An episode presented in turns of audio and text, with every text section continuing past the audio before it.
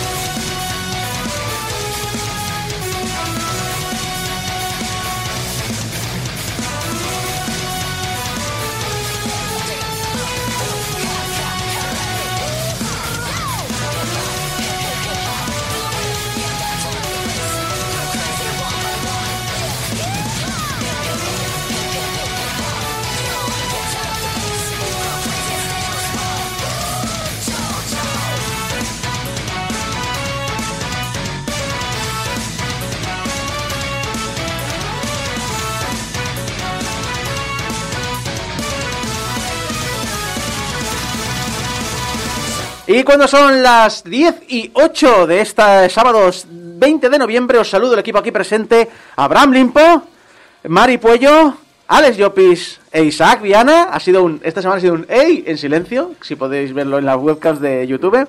Hay que hacer eh, cosas para la gente que los ve en directo. Si no Claro, los ves claro. por webcam, te, te fastidias. Al programa 729 de Game Over, el programa de los videojuegos de Radio Despí, que cree que Black Friday es la secuela de Black Ops, en el que os contamos las últimas noticias, analizamos Travis Strikes Again, No More Heroes, para Nintendo Switch, PlayStation 4 y PC. En la hora de las letras, Abraham y Mari nos hablarán de dos libros, El gato negro y El que acecha en el umbral, y acabaremos con Hablando en series, donde Alex repasará el anime original de Kobu Bebop como referencia a la adaptación de Netflix. Pero antes, antes antes hablamos del desastre. El desastre del Titanic. Del Trilogitanic. Del. Ha sonado muy feo eso, ¿no? Ha sonado muy racista. Sí, Bueno, el- eh, la trilogía de GTA, que está el remaster definitivo de la hostia fantástico. Antes de empezar, quiero dejaros las palabras del CEO de Take Two, que es la dueña de Rockstar, Strauss Zelnick, que a principios de año, cuando en una junta de inversores alguien le preguntó sobre el lanzamiento de Cyberpunk 2077, dijo, Cerny, esto lo dijo el CEO de Tech2, siempre es mejor esperar la perfección si puedes crearla. Y todas nuestras marcas buscan la perfección. Y no siempre lo conseguimos, a veces nos quedamos cortos. Pero ese es el objetivo. Bueno, pues eh, la perfección, la búsqueda de perfección para este GTA de eh, trilogía edición de requete definitiva, estaban tan seguros de ellos que lo primero que hicieron fue retirar todas las copias de versiones anteriores de GTA 3, GTA San Andreas y GTA Vice City de todas las tiendas digitales, en el sentido de que solo vas a poder jugar a la trilogía original si te compras la edición definitiva. Que básicamente no es que se hayan quedado cortos, es que ni siquiera empezaron la carrera. Eh, o sea, es eso que vas quemando rueda en la, la meta de salida Sí, y de repente cuando se pone en verde te revientan los neumáticos. correcto. o un inicio de Mari en el Mario Kart. Eh, sí, sí. los eh, primeros días de lanzamiento, el primer día, no sé si es el primer día o los dos o tres primeros días, pero al- nada más salir el, el remaster, eh, cayó el launcher. ¿Y qué ocurre? Pues ocurre que es que Rockstar te obliga a usar su launcher para lanzar los juegos. ¿Y qué ocurre si sacas un launcher que requiere conexión online sí o sí y se cae? Me gustaría apuntar, aunque el juego sea offline y no estés jugando online. Correcto. ¿Qué ocurre? Que no puedes jugar a. Obviamente, no puedes jugar al GTA Trilogy, ni al Red Dead Redemption 2, ni a GTA 5, ni a GTA. Y prácticamente no puedes jugar a juegos de Rockstar si se cae su, su lanzador. El lanzador sí que volvieron a subirlo, sí que volvió a funcionar al cabo de unos días, pero no estaba la trilogía. La gente que se había comprado la trilogía no podía jugar a la trilogía. Recordamos que son juegos de un jugador. De un jugador que te has comprado y has pagado tus buenos euros y el lanzador de tu juego no te deja jugar a tus juegos. Aseguran, aseguran que esto ocurre porque eh, el juego incluye archivos que ellos no de- querían, que no debían estar ahí. Entre otras cosas, se ha sabido que estaban scripts sin compilar de los juegos originales, que incluyen innumerables comentarios privados de los programadores, un archivo también con scripts de la beta del juego, con los nombres previos a los finales, es decir, en vez de llamarlos eh, San Andreas, eh, Vice, Vice City, City. Y Liberty City, eh, los llaman Los Ángeles, Vegas y San Francisco. Lo cual me hace mucha gracia, porque yo siempre he pensado que Vice City se parece más a Miami que a Las Vegas. Y yo siempre he pensado que Liberty City era Nueva York. Sí. Pero también hay que decir que yo de geografía americana cero. O sea que. Eh, bastan- además había que bastantes, no todas, pero bastantes pistas de música que no suenan en el juego estaban en los archivos. Simplemente había un script que no las eh, Sí, reproducía. sí, borrar- borraron, la, eh, borraron la entrada en la playlist del MP3 y ya exacto, exacto. La lista del Winamp la quitaron, pero el archivo seguía estando, probablemente por temas de derechos. Y también que los archivos del minijuego sexual Hot Coffee también estaba presente. No estaban los archivos necesarios para ejecutarlo, es decir, faltaban assets, pero sí estaban los archivos del script. Fantástico, ¿eh? Es decir, eh, finalmente el 15 de noviembre sí que volvió a estar disponible, en principio, si no están estos problemas. El problema no, no solo este lanzamiento de, bueno, pues te has quedado unos 4 o 5 días sin jugar. El problema es que el juego ha salido mal. Para empezar, la lluvia está mal, como diría nuestro amigo Kojima. Es decir, te pones debajo de un puente, sigue lloviendo, debajo del puente. Eh, te pones a mirar el mar, eh, la lluvia pasa por detrás del mar. Es decir, la lluvia está en el cielo, luego está el mar y luego está el resto de la lluvia en la arena. Aparte que, que, se, que, es- que que horrible, porque es que se ve como si fuera una lluvia de leche. Es decir, es, está fatal hecho. Es, ¿Sabes, problemas. ¿Sabes lo que está fatal? La palabra, la de decir lluvia de leche. Sí, la verdad es que. eh, mi, mi boca va por delante de mi cerebro a veces.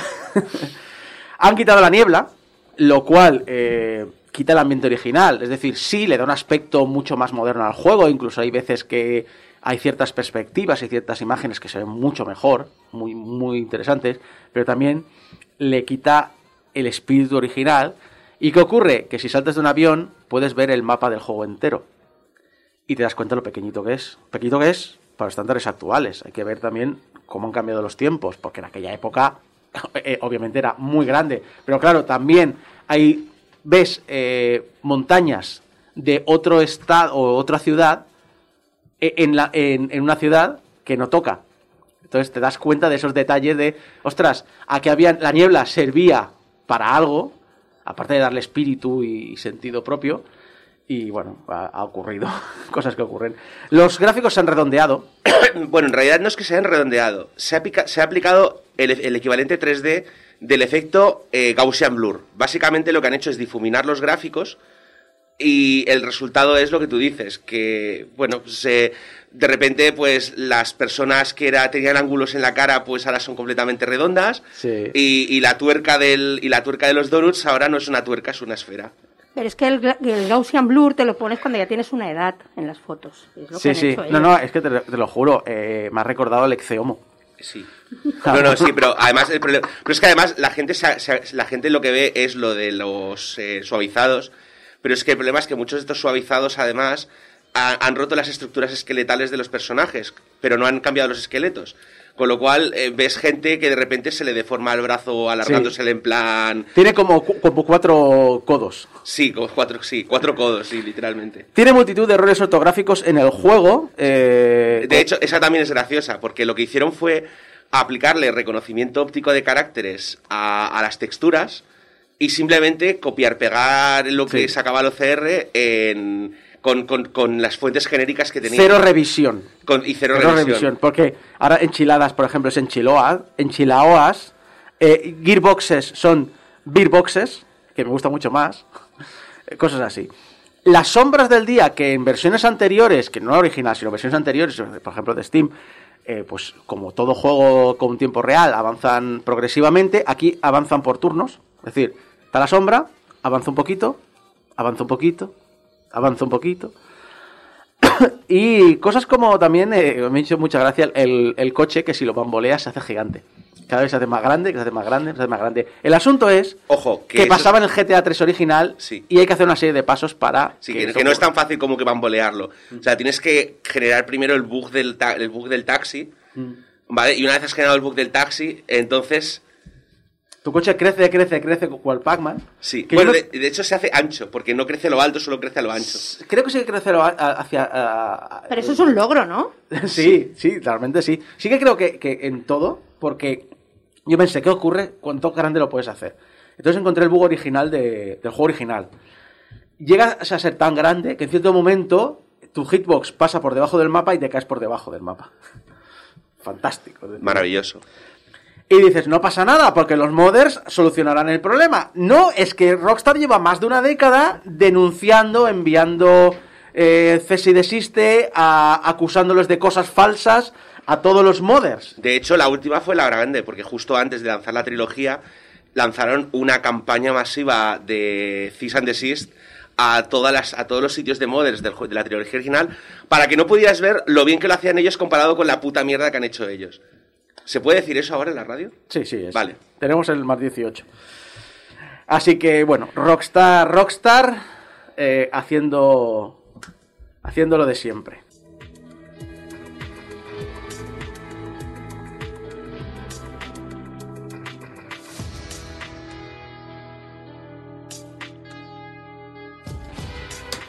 Volvemos a un tema que no nos gusta recordar, pero es vital hacer. Eh, Mari, te diría que siempre que vienes hay un tema. El asunto es que este tema es cada semana, entonces no tiene ningún mérito. Es lo que te iba a decir, que, es, que no creo que sea mérito mío. Obviamente es la denuncia de cultura tóxica Activision Blizzard King.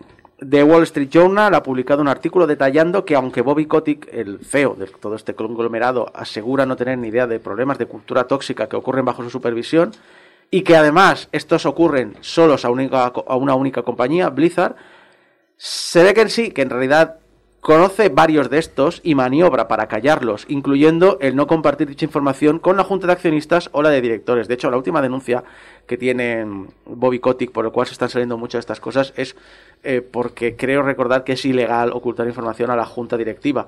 Entonces es por lo que están saliendo muchas de estas mierdas. Por ejemplo, cosas sueltas que han habido. Dan Banting, codirector de Treyarch, fue acusado de acosar a una empleada. Recursos humanos. Recursos humanos. Que sabemos que fue una de las mayores culpables de todo este asunto. La propia eh, Recursos Humanos aconsejó su despido. La, que, la misma que callaba estas cosas. Pero Kotick intercedió y lo mandó a una terapia. Bunting dejó la compañía, eso sí, cuando The Wall Street Journal comenzó a investigar el caso. El jefe de tecnología de Blizzard, Ben Kilgore, fue despedido por varias acusaciones de acoso sexual. Pero al mismo tiempo que era despedido, el jefe, el antiguo jefe de Blizzard, Mike Morhaime, mandó un memorando interno alabando sus contribuciones a la compañía. Y esto es algo que han señalado varias empleadas eh, de, la, empresa, que muchas veces los acosadores, cuando se ven forzados a retirarse, a dimitir o a ser, o a ser despedidos, se van rodeados por halagos por parte de la compañía por sus contribuciones. Una empleada de, de Sledgehammer denunció a Recursos Humanos que su supervisor la presionó a beber alcohol y acabó violándola. Recursos Humanos no hizo nada hasta que ésta amenazó con denunciar a la empresa. El asunto terminó con un acuerdo prejudicial y el despido de este supervisor. Estas historias y muchas más, dice Kotick, que son excepciones más que el reflejo de la compañía. Pero es que, incluso fuera de esta compañía, ya le vienen de largo. En 2006, una de sus asistentes le acusó de haberle acosado, no sexualmente, sino acosado a nivel de mobbing, y amenazado de muerte en un mensaje de su contestador. En 2007, un asistente de vuelo acusó al piloto del jet privado de Kotick de acosarla sexualmente y la respuesta de Kotick fue despedirla y decirle que iba a destruir su carrera. Que esta última, por cierto, no es que no se haya sabido ahora, ya se sabía de antes. En ambos casos, todo se solucionó en acuerdos extrajudiciales. Qué, qué sorpresa. El artículo de Wall Street Journal provocó... ¿Qué provocó? Seguramente indignación, ¿verdad? Van a, o sea, van a despedir a todo el mundo y van a, van a abrir investigaciones He internas. dicho enferidos, no enfadados. Van a, enfadados. van a crear un protocolo de protección a las, a las víctimas eh, de acosos, ya sea mm, mobbing, ya sea acoso sexual en las compañías. Pues Seguro. provo- provocó la respuesta habitual. Un representante Vaya. de Activision Blizzard respondió, estamos decepcionados por el informe de Wall Street Journal que presenta una visión inexacta y engañosa de Activision Blizzard y de nuestro CEO. Los casos de conducta sexual inapropiada que se pusieron en su conocimiento fueron atendidos. El Wall Street Journal ignora los importantes cambios que está llevando a cambio para hacer de este el lugar de trabajo más acogedor e inclusivo de la industria y no tiene en cuenta los esfuerzos de miles de empleados que trabajan duro cada día para estar a la altura de sus y nuestros valores.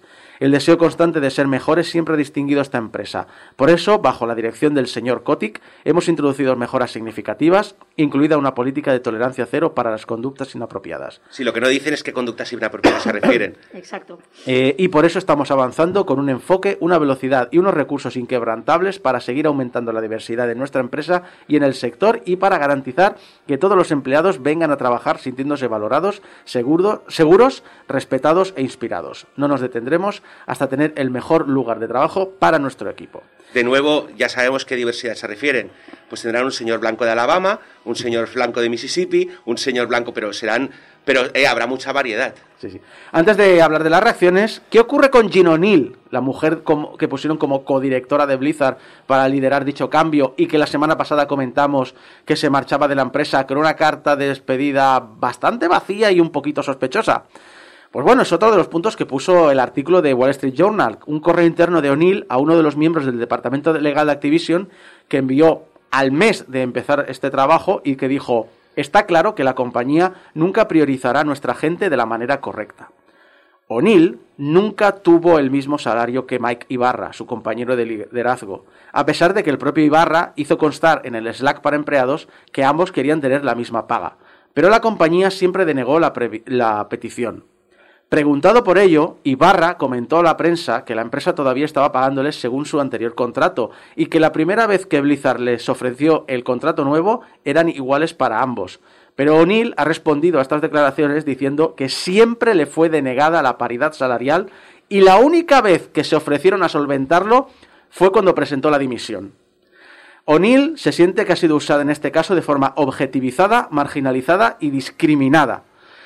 Que recordemos además que, que esto me he enterado con esta noticia, que Jean O'Neill, aparte de, obviamente, ser una mujer liderando una empresa eh, que está siendo acusada de acoso y cultura tóxica, además es homosexual y asiático-americana. Sí, sí, que es son el- todavía es- más... Es eh, el triple token. es el triple token, es el triple, eh, la triple objetivación, no me sé decir la palabra. Objetivización. Objetivici- No. Objetivización.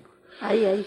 Miedo me da que realmente Women in Games International acabe recibiendo ese millón de dólares prometido por Blizzard, viendo que no hay interés interno en cambiar. Pero es que nada. además, ya, ya un millón de dólares con lo que factura esta empresa y lo que paga y lo que cobra Kotick Estábamos, es eh, como poquito. Estabas, estabas eh, cuando dijimos que habían llegado a un acuerdo con las... eh, no, eh, no sé si eran las víctimas de acoso o al final eran las víctimas que recibían menos pagos, que eran eh, un, un- acabaron con un acuerdo de 18 millones de dólares en una empresa que está valorada en decenas de miles.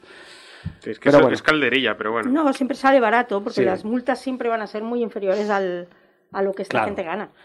La junta de directivo, ah, perdón, la junta de directiva, la junta de dirección ha respaldado a Bobby Kotick, le ha dado un voto de confianza y cree que Kotick será capaz de cambiar la cultura interna de la compañía y arreglar los problemas que han salido a la luz. ¡Ah! Pero, Que me lo creo yo. pero si ese tío ya tiene denuncias sobre su persona, o sea, si dices, mira, es que ha sabido gestionarlo muy mal, no ha reaccionado bien, pero se ha puesto las pilas. No, es que él tiene denuncias sobre su persona. No todo el mundo obviamente lo ve así. Hay un grupo de accionistas que han solicitado el cese de Bobby Kotick y de dos de los directores más veteranos, Brian Kelly, que está en la Junta desde 1995, y Robin Morgado, que, que lleva desde 1997. Representan, eso sí, un 0,6% de las acciones. Sin embargo, también hay que recordar que mm, es muy probable que más de la mitad de las acciones de la compañía sean eh, públicas. Por lo tanto, un 0,6 no es mucho, pero tampoco es poco. Es un porcentaje Bueno. notable. Por poner un poco en perspectiva, eh, Steve Jobs llegó a ser el, el accionista individual con más acciones de Disney y solo tenía un 6. O sea, un 0,6 es mucho mm, Hmm. Creo, pro- creo a que, nivel... creo que representaban, no sé si eran como 5 millones de acciones o algo así. Era algo así, no me acuerdo exactamente el número. La Alianza de Trabajadores de Activision Blizzard King solicita la salida de de Bobby Kotick como CEO y que una tercera compañía elegida por los trabajadores revise la situación. El lunes, más de 150 empleados habían firmado públicamente la propuesta. El jueves ya eran más de 500, el viernes 1200. Curiosamente, reacciones de, de otras empresas. Eh, Jim Ryan, el CEO de PlayStation, ha comentado en una circular interna que no le gusta cómo Activision Blizzard ha respondido a los escándalos recientes y que no ha hecho lo suficiente para hacer frente a una cultura de discriminación y acoso muy arraigada. Phil Spencer, jefe de Xbox, también ha mandado una circular interna donde se muestra preocupado por las noticias y que van a evaluar todos los aspectos de nuestra relación con Activision Blizzard y realizar ajustes proactivos continuos. Y esto yo lo he mencionado en Twitter esta semana. ¿Es necesario que empresas gordas, con las que sí realmente pueden hacer daño económicamente, hagan este tipo de circulares? Ojo, son circulares internas, no públicas, pero obviamente saben perfectamente que esto se va a filtrar a la prensa. Sí. ¿Que lo hacen por interés y que no lo han hecho con otras empresas sin tanto poder y no son pequeñas precisamente como por ejemplo pasó con Ubisoft? También. Es decir, Sí, sí, una sí. cosa no quita la otra. Solo han reaccionado cuando ha saltado la mierda, pero. Pero la mierda llevaba me creo que ya sabían. La mierda ya llevaba tiempo cosas. saltando. Exacto. Ya te digo yo una cosa. En este caso en particular, la gracia que tiene es que se ha metido por en medio un Estado. Y además lo bueno de esto es que casos como el de Ubisoft, que suelen, una vez que ha pasado un tiempo, se quedan enterrados, vuelven a salir a la palestra. Pero esto no, no solo de la industria del videojuego, esto en general, cuando un CEO de una corporación enorme se tiene que ir por escándalos, inmediatamente va a otra. ¿Por qué?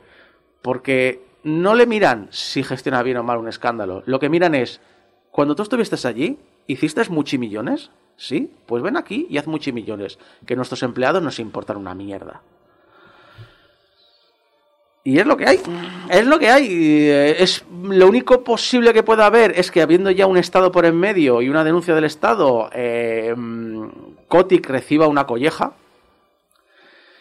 Pero tampoco espero que en general vayan a cambiar mucho las cosas en la industria, por desgracia. No sé cómo lo veis vosotros. Pero sí, incluso hay veces que hay CEOs que, que no, por, no por escándalos sexuales, sino han hundido una industria y luego consiguen enseguida trabajo en otra. Imagínate, por una cosa tan nimia como molestar un poco sexualmente a alguna mujer o a algún Sí, hombre. re- recordemos lo que ha pasado en Europa. Yo, ¿Hemos visto algún resultado con los Guillemot? Se han marchado. Y estos sí que tenían acusaciones serias en fondo y creo que iban a ir a juicio y todo. Porque a- aquí no ha pasado como en Estados Unidos que casi todo acaba contratos bajo mano. Sí, o sí. sea, y ha pasado algo, han, se han marchado, ha habido algún cambio, La hubo ruido y, y ya, Sí, y ya es no que- hemos oído nada más de la prensa. Pero con Ubisoft hubo ruido porque hubo una- un artículo, no porque hubo una denuncia. La única diferencia notable con otros casos aquí no, es pero hay porque empezó hay artículos y hay denuncias. Bueno, luego ha habido denuncias, obviamente, pero hay pequeñas denuncias sueltas, no hay una denuncia global contra la compañía. A eso me refiero. Eh, yo sinceramente no tengo mucha fe en el futuro, pero a ver, habrá que esperar los próximos dos, tres años a ver cómo evoluciona esto. A ver, la solución ya sabes cuál es. Guillotina, guillotina, guillotina, guillotina.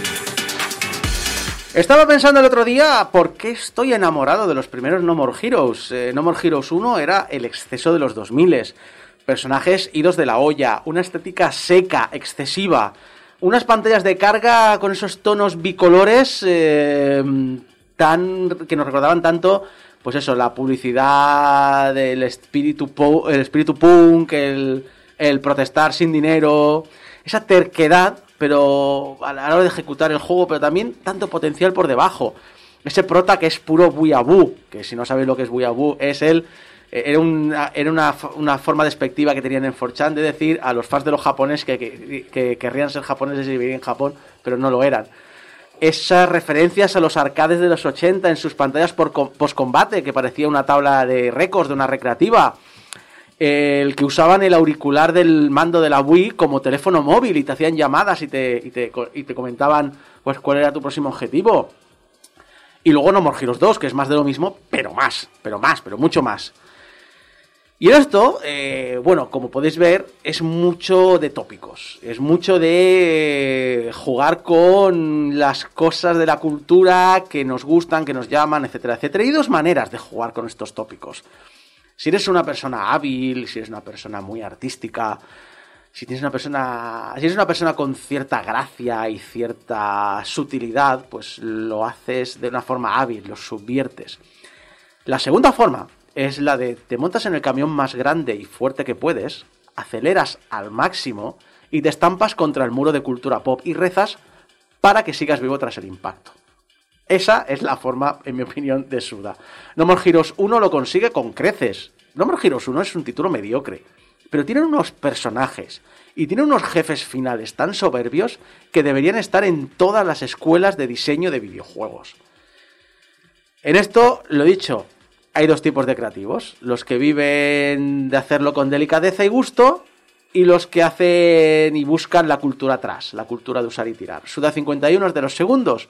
Es un juego que es muy difícil de entrar. Es un juego que es muy difícil que a algunas personas les guste y entren. Pero los que entramos, joder, entramos muy fuerte. Pero claro, han pasado nueve años desde el lanzamiento de No More Heroes 2 y Travis Strikes Again. ¿Quién recuerda uno de los juegos más raros y menos recomendables para tu sobrino de 12 años? De una consola vilipendiada por los hardcores y que crió polvo por los casuals. O mucha gente, o poca, pero gritábamos mucho. Travis Strikes Again, su historia comienza con eh, Batman, un matón del sindicato Smith que les traiciona porque ha sabido que Travis Touchdown fue quien mató a su hija Batgirl. El sindicato le propone que para perdonarle la vida debe matar a Travis y resucitar a su hija usando una cosa llamada Death Ball. Y si sois un poco perspicaces, o mm, en traducción Game Over, si sois una panda de frikis, os daréis cuenta que nada más comenzar ya nos han cascado dos referencias, una a No More Heroes 1 y otra a Killer 7. Y esto va a ser una constante en todo el juego, ya que todo el universo Suda 51 hace presencia en Travis Strikes Again.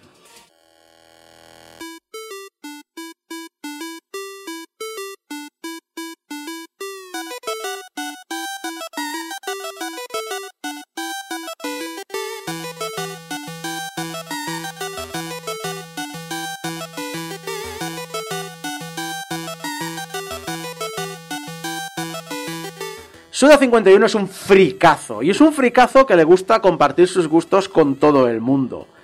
Y esto se nota, se nota muchísimo en Travis Strikes Again, ya que tiene un fuerte enfoque en el amor que siente por el legado de los videojuegos y la industria independiente. Para hacerlo, para hacer esta... el artículo que ha usado para meternos en esta forma de tratar su amor por esta industria, lo hace a través de la Death Drive Mark II una consola que está inspirada en los rumores de Polybius, aquellas historias sobre la máquina creada por el gobierno con un trasfondo turbio detrás para entrenar a gente y que te podía matar y demás, en el que, bueno, nada más empezar el juego somos absorbidos por accidente. Y si te mueres en el juego, mueres en la vida real, como en el metaverso de Facebook. Ya lo sabéis. La consola está, la consola Death Drive Mark II es... Em, o sea, para empezar, esto es una cosa que quiero decir. Es Sega, es puro Sega. Eh, por tres cosas. Primero, el, poner Drive en el nombre, Death Drive, es una Mega Drive. Segundo, Mark II, porque eh, la primera consola de Sega fue la SG-1000. Luego sacó la SG-1002, que se le conoce como Mark II, y luego sacó la Sega Mark III. Entonces es un poco jugar con los Mark que están tan asociados a las consolas de Sega. Y además el, el single sonoro que. jingle sonoro que suena cada vez que empezamos uno de estos juegos, no lo dice, pero suena al típico de Sega. Sí, ya sabemos que Sega es el mal. no, pero sí que es cierto que es mucho amor, mucho amor en esto. Eh, por ejemplo, cuando nos metemos en las consolas, los juegos son en cuatro tercios, a pesar de que usa el resto de la pantalla para otros indicadores o, a veces simplemente como un pequeño borro un pequeño borrón, pero sí que se nota ese esfuerzo en pensar en cuatro tercios y por norma general, eh, estos juegos suelen ser un hack and slash en perspectiva cenital que mezclan con minijuegos. Luego hablaremos de ello. Cuando hay un minijuego, eso sí, se trata de un concepto sencillo que explotan. Y cuando Batman y Travis completen todos los juegos de esta máquina y sigan vivos para poder contarlo, las consolas, la consola les dará un deseo.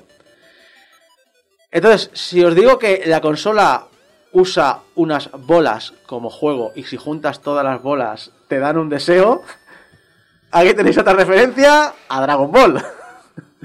¿Cuál es el deseo? Pues básicamente el deseo de Batman de resucitar a su hija Batgirl. El flow del juego, el mundo, se divide en tres partes. Lo primero sería cada uno de los juegos de la consola, que es el meollo. Es la parte principal donde vamos avanzando y vamos... eh, es la parte donde vamos a estar casi todo el rato jugando. Es realmente la parte más importante. Luego hay un, hub, que sería el mundo real, donde podemos pues, mirar los desbloqueables, eh, acceder a diferentes opciones del juego, grabar, etcétera, etcétera, que es la caravana de Travis. Y luego tendremos la búsqueda de nuevos juegos. Lo dicho, el meollo son los diferentes juegos de la The Thrive Mark II. Y ese es el punto más currado y más variado, eso es indudable. También, obviamente, y siendo un juego de Suda, es donde comienzan los problemas.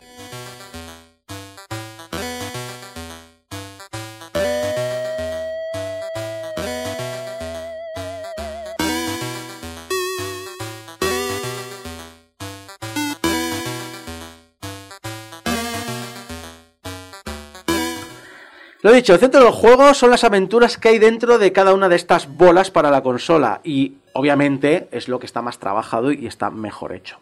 La gracia de esto es que cada uno de estos juegos, lo que vendría a ser cada una de las fases que vamos a pasar, son muy diferenciadas entre ellas. Los juegos siempre comienzan con algún tipo de intro inspirada en momentos de nuestra historia del videojuego. Es decir, vamos a tener los típicos renders cutres de los 90, o vamos a tener intros con imagen real, o vamos a tener intros que mezclan eh, dibujos tipo manga con su tramado y todo. Vamos a tener incluso algún juego con gráficos vectoriales. Y además, lo dicho, cada uno de estos juegos, aparte de que el meollo, lo que decíamos, el hack and slash, muchos de ellos suelen incluir algún tipo de minijuego que recuerda otras épocas y realmente puedes sentirlo, puedes notarlo. Estos juegos están basados en- conceptos muy sencillos, por eso no tienden a ser muy largos, esa parte de minijuego. Pero mejor así.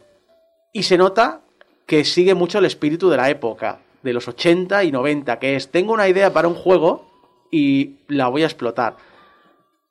Hay juegos de aventura, hay juegos tipo puzzle, hay juegos de carrera. No duran mucho porque así no te cansas, pero al mismo tiempo le dan cierta variedad al juego, le dan cierta variedad a nuestras acciones. Le quitan esa parte todo el rato de ser un hack and slash y te dan cosas diferentes que repasan nuestra historia. Todos, eso sí, tienen un núcleo importante al final. Tienen un hack and slash que generalmente se ve desde arriba, en algunas ocasiones se ve desde el lado. Eh, tampoco es un hack and slash tan, tan, tan, tan, tan eh, elaborado como los juegos en 3D. Pero, eh, bueno, es- esa es realmente la, parte importante. ¿Y cómo consigue darle variedad a esto? Pues, bueno, una serie de chips que nos dan poderes y que dan cierta variedad y además hacen que se metan, eh, o que haces que puedas personalizarlo según tu estilo de juego. ¿Qué pasa? Que en mi caso, que yo no soy muy de hack and slash, siempre busco el meta y me quedo con los dos o tres chips que más me gustan y ya no miro por encima de los otros, pero al final es un me paso todo el juego con el que más me gusta y tiro millas. Pero si sois de voy a probar esto y voy a probar esto otro y voy a probar más allá y si además juegas con dos jugadores hay algunos chips que se complementan, os da mucho jugo si queréis explotarlo. Estoy empezando a ver que esta mecánica empieza a ser relativamente común. Porque lo oí en. en- lo- esto también lo comenté en Unsighted. Lo de los chips, que Mm. te cambian la- el nivel, el tipo de juego. Y me dijeron que de un- lo de Unsighted venía de. Eh, Nier. Nier Automata. Nier Automata. Sí, y eh, Remember Me, eh, también es un hack and slash en 3D. Eh, recuerdo que lo que tenía especial era que mm, tú tenías en tu cerebro, tú podías eh, programarte tipos de combos. Y entonces, claro, en mi caso, que yo no soy muy de probar cosas, simplemente voy a lo... a lo- no, hay, no hay mejor kill que el overkill, ya lo sabes. Eh, siempre busco el que más me, más me es, es eficiente y fuera. Pero si sí que te gusta el género y te gusta meterte, te da para mm, darle cierta variedad. Ya te digo, en mi caso, a mí se me hace un poco repetitivo la parte hack and slash. En general, en todos los juegos me gustan los hack slash, pero no me meto mucho porque no es lo mío jugar con, la variedad, el vacilarse, el molarse, el, sobre todo el tener los reflejos y la acción y saber defenderse. Pero bueno, está ahí, lo puedes hacer. Y eh, además, lo he dicho, pueden jugar dos a la vez. Pero esto, lo he dicho, añade mecánicas interesantes. Por ejemplo, hay un chip en el que te fusionas con el segundo jugador. ¿Y cómo lo haces? Con el bailecito de Dragon Ball. Sí, sí, se acaban, se acaban juntando los deditos. Ay, maravilloso. El juego, a lo largo de- de- del mismo, está lleno de monedas, de dinero para el juego, eh, piedras aztecas y de puestos de ramen. Y también de signos de Unreal eh, Engine, porque se hace mucho hincapié que usa Unreal Engine. Y luego me he enterado por un hilo de Twitter esta semana que es que se ve que tiene un cabreo enorme, se tiene un odio enorme a John Richitello cuando era director de Electronic Arts, que le, básicamente le cambió todo el concepto de Shadows of the Damned. Y como ahora Richitielo está en Unity, se ve que le lanza puñas nada veladas. Unreal Engine es el mejor motor de juegos de la puta historia y, de ahí no se baja, ¿eh? Suda. No, o sea, Suda, rencorosito eres, ¿eh? Rencorosito. Godot es mejor. Eh, lo dicho, eh, estas cosas son muy importantes para los completionistas, pero también tienen sus problemas, eh, que comentaré. ¿Cuándo acabamos cada juego, cada uno de estos juegos?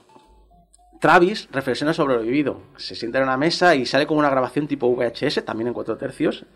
Y él es interesante porque si bien para una persona normal puede que no le aporte mucho, hay que recordar que Travis es un friki de los videojuegos. Travis para él, cada uno de estos momentos cuando completa un juego es importante, tanto por encontrar y vencer a sus héroes, como por reflexionar con los paralelismos que tiene el camino de estos héroes con el suyo, con el que está llevando su vida. Y esto es muy importante, joder.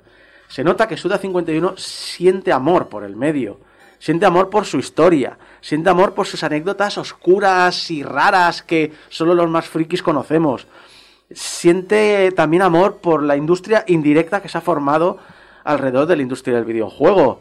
Siente amor por los universos que se crean dentro de, estos juegos. Siente amor por todo lo que rodea al videojuego. Por ejemplo, la cosa más directa y sencilla y clara que podemos ver.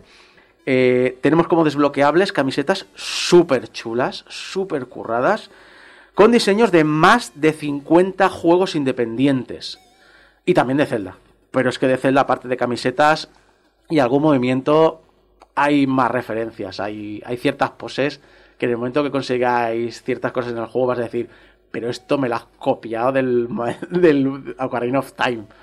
Eh, eh, básicamente se nota que, le gusta el juego. Más referencias que encontramos. Encontramos eh, páginas de revistas que hablan de los juegos que nos pasamos están escritas al estilo de las revistas de los 80. Esti- revistas japonesas, obviamente, con sus caricaturas y su forma rara de poner las imágenes y poner esos fondos. Tienen trucos para desbloquear, como las revistas auténticas, que funcionan en el juego y te, y te lo ponen. Tienes que hacer esta combinación de botones en esta pantalla, pero son hojas impresas. Es decir, ves el tramado de la imprenta y las y, y están impresas en blanco y negro o con colores, en cuatricomía. Entonces, también te cuesta distinguir bien la pantalla porque está impreso. Es decir, no sé si, os- si los más veteranos os acordáis en los 80 que a veces veías una, una pantalla de tu juego favorito, pero tampoco lo entendías mucho si era tu juego favorito, porque la imprenta no daba más de sí. Eso, eso pasaba los viernes por la noche en Canal Plus. No, eso era, era otra cosa. También tenía joysticks, pero era otra cosa. Ay, Y- por Dios. Lo dicho, eh, tiene referencias a creadores, tiene referencias a títulos, tiene referencias sobre todo a las sensaciones que a los más frikis que crecimos con los videojuegos nos aportan. Quitando estas referencias directas a las camisetas y a juegos de Devolver, porque directamente en la intro tenemos eh, Hotline Miami, eh, Suda ha logrado transmitir ese amor por una era donde los videojuegos eran algo mágico, que nos transportaban a mundos imposibles, usando una tecnología que en aquel momento, como niños, nos parecía absolutamente marciana. Y eh, hablando de tecnologías absurdas, la Death Drive Max 2 necesita estas bolas de juego. Y para conseguir cada una de estas Death Balls nuevas, tenemos que jugar a una Visual Novel. Esta Visual Novel es al estilo de los PC-88 japoneses. Aquí volvemos a decir, referencia por un amor por una industria, es muy personal, por lo tanto es una industria japonesa principalmente. Y aquí es donde explota el lore de sus propios juegos. Esta novela visual está llena de metareferencias o directamente aparecen multitud de personajes de todos sus anteriores juegos. ¿Qué ocurre con esta parte de Visual Novel? Que a mí me ha gustado, pero tiene dos problemas muy graves. Para empezar, es mm, para muy fans, o sea, es para fans japoneses o muy frikis de todo lo que tenga que ver con la industria japonesa. Pero al mismo tiempo es que está súper limitada. Porque realmente no son jugables. Es un chorro texto. Es un chorro texto que te lees y al final tienes una fase nueva para la Death Drive. Y lo entiendo porque en parte hacerlo por, hacerlas jugables, por un lado, alargaría en exceso esta parte. Pues yo entiendo que esto tiene que ser un pequeño porcentaje y si fuera jugable, solo por el espíritu de una novela visual, se acabaría convirtiendo en más del 50% de, de tu juego. Y además, siendo un pequeño grupo independiente, se ahorran posibles bugs y, y tener que testear mil y una putadas que le podemos hacer a una novela visual.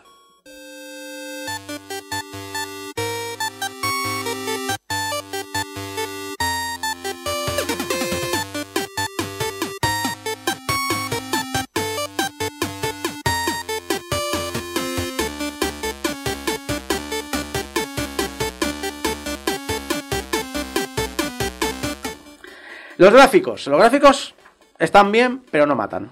Pero es que tampoco necesitan nada especial, especialmente debido a la cámara que han elegido y también les ayuda, porque, lo dicho, son un equipo de 20 personas los que han hecho este juego.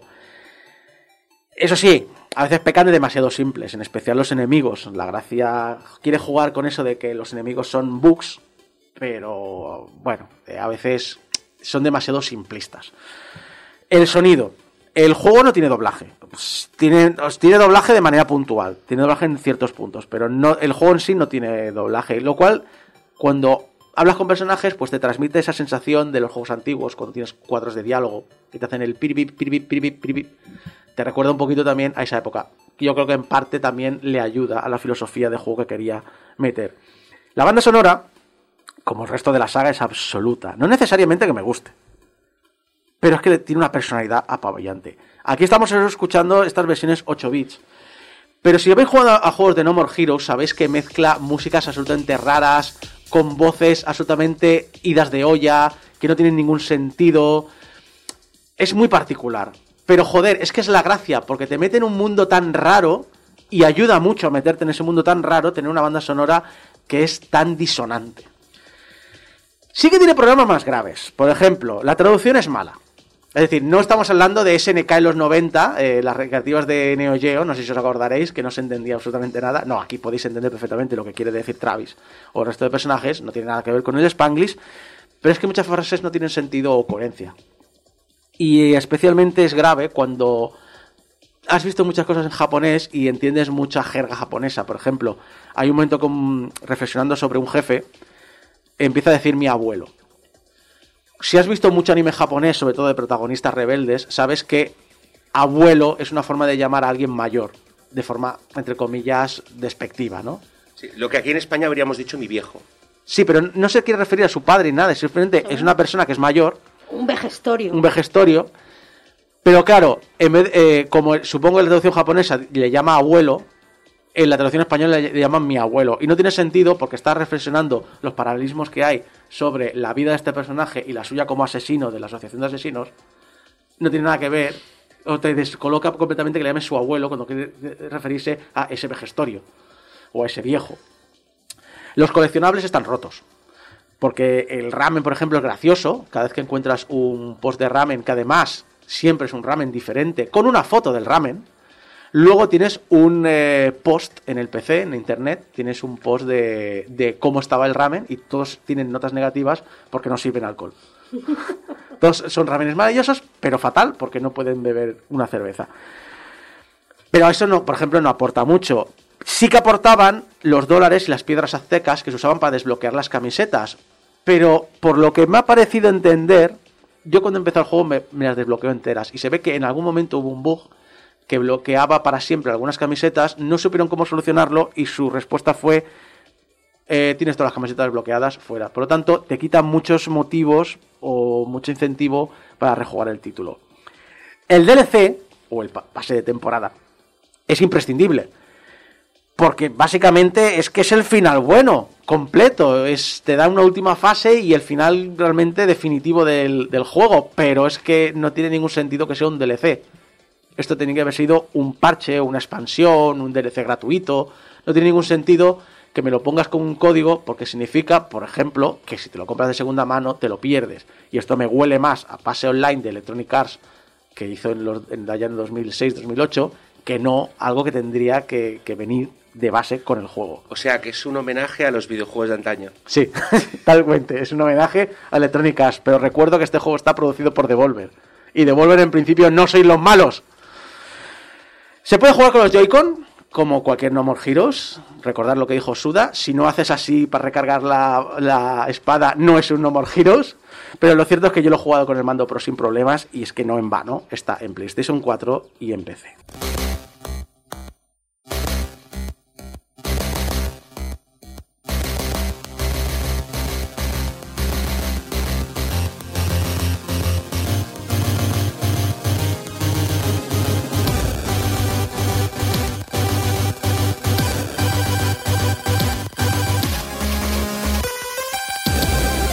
Como siempre en No More Heroes me encuentro en una encrucijada. Como analista, mi disfrute por el juego está, vamos, años luz por encima de mi análisis crítico. Pero ¿importa si eres fan de la saga? Y, ojo, fan de la saga, debe haber llamado la atención porque sin ser uno de los juegos más vendidos, eh, creo que estaba el... Entre el 24 y el 26, no me acuerdo, de los más vendidos en la tienda online japonesa de Nintendo en su momento de salida.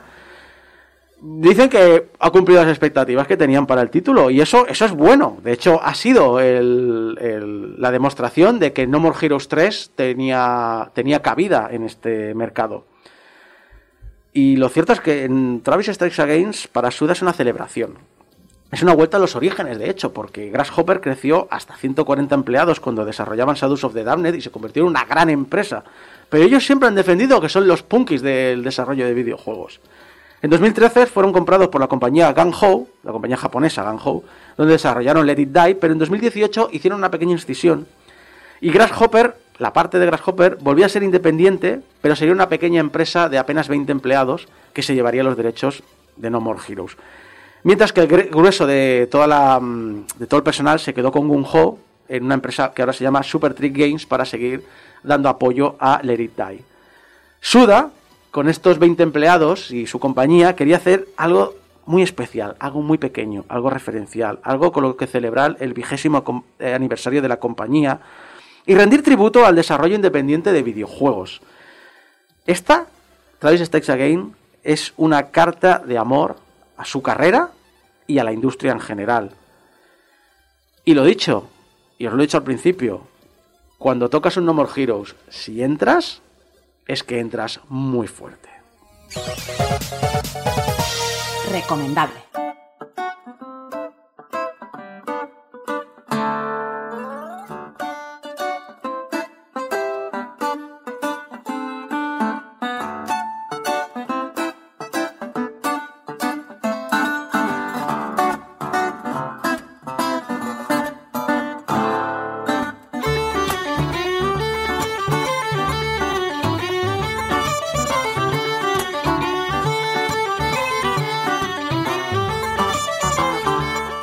Es la hora de las letras. La hora de las letras es una sección que Mari Puello y Abraham Limpo han traído a Game Over para atraer a la gente joven. ¿Qué hora has dicho que es? La hora de las letras. ¡La hora de las letras! ¡Dios mío!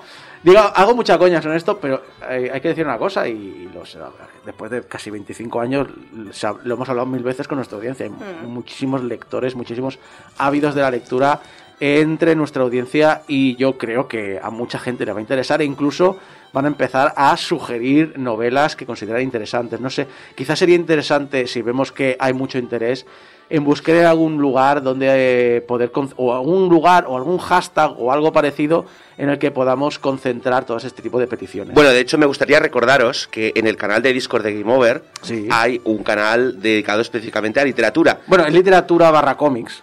Se Pero acepta. bueno. Bueno, perdona, pero los cómics son literatura. literatura. Sí, sí, sí, sí. Gracias.